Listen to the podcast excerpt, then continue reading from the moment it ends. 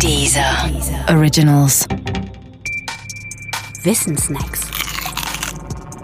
Jenseits des blauen Planeten.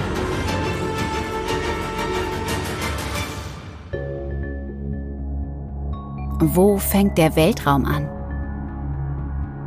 Um es vorwegzunehmen, niemand kann verbindlich und ein für allemal sagen, wo der Himmel anfängt oder wo der Weltraum anfängt. Denn der Anfang liegt im Auge des Betrachters, genauer in dem, was er oder sie für schön, angemessen oder nützlich hält. Und natürlich kann der Anfang auch dann vom Standort im Weltall abhängen. Denn auf einem Weltraum ohne Atmosphäre beginnt der Weltraum womöglich früher als auf einem Planeten mit Atmosphäre. Doch eins nach dem anderen. Einer der vorgeschlagenen Anfänge ist die sogenannte Karman-Linie. Sie liegt bei etwa 100 Kilometer über dem Meeresspiegel. Benannt ist sie nach dem ungarischen Physiker Theodore von Karman. Karman suchte ein Kriterium, mit dem sich die Luftfahrt von der Raumfahrt klar trennen ließ. Er fand es in der folgenden Überlegung.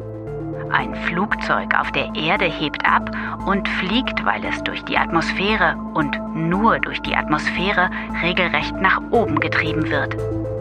Man nennt dieses Phänomen dynamischen Auftrieb. Nun wird der dynamische Auftrieb immer geringer, wenn die Atmosphäre dünner wird. Da sich auf der Erde wie auf jedem Planeten die Atmosphäre nach oben ausdünnt, folgt, je größer die Flughöhe eines Flugzeugs, desto größer muss auch die Geschwindigkeit sein, die das Flugzeug per Auftrieb auf seiner Flughöhe hält. Ab irgendeiner Höhe ist der dynamische Auftrieb schließlich gleich Null und ein Flugzeug bleibt auf seiner Bahn nur wegen der Zentrifugalkraft.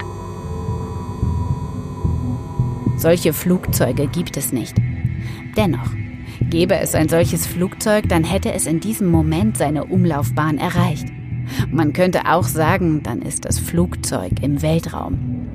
Auf der Erde liegt die fragliche Höhe bei etwa 100 Kilometer über dem Meeresspiegel, eben der Karman-Linie.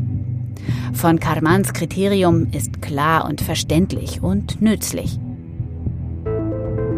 Es hat aber eine überraschende Konsequenz. Die Antwort auf die Frage, wo der Weltraum anfängt, hängt gemäß Kriterium dann nämlich vom Standort ab. Auf dem Mond etwa, einem Himmelskörper ohne Atmosphäre, fängt der Weltraum auch direkt über dem Boden und nicht in 100 Kilometer Höhe an. Aber das ist auch folgerichtig, denn herkömmliche Flugzeuge könnten auf diesem Trabanten auch gar nicht fliegen.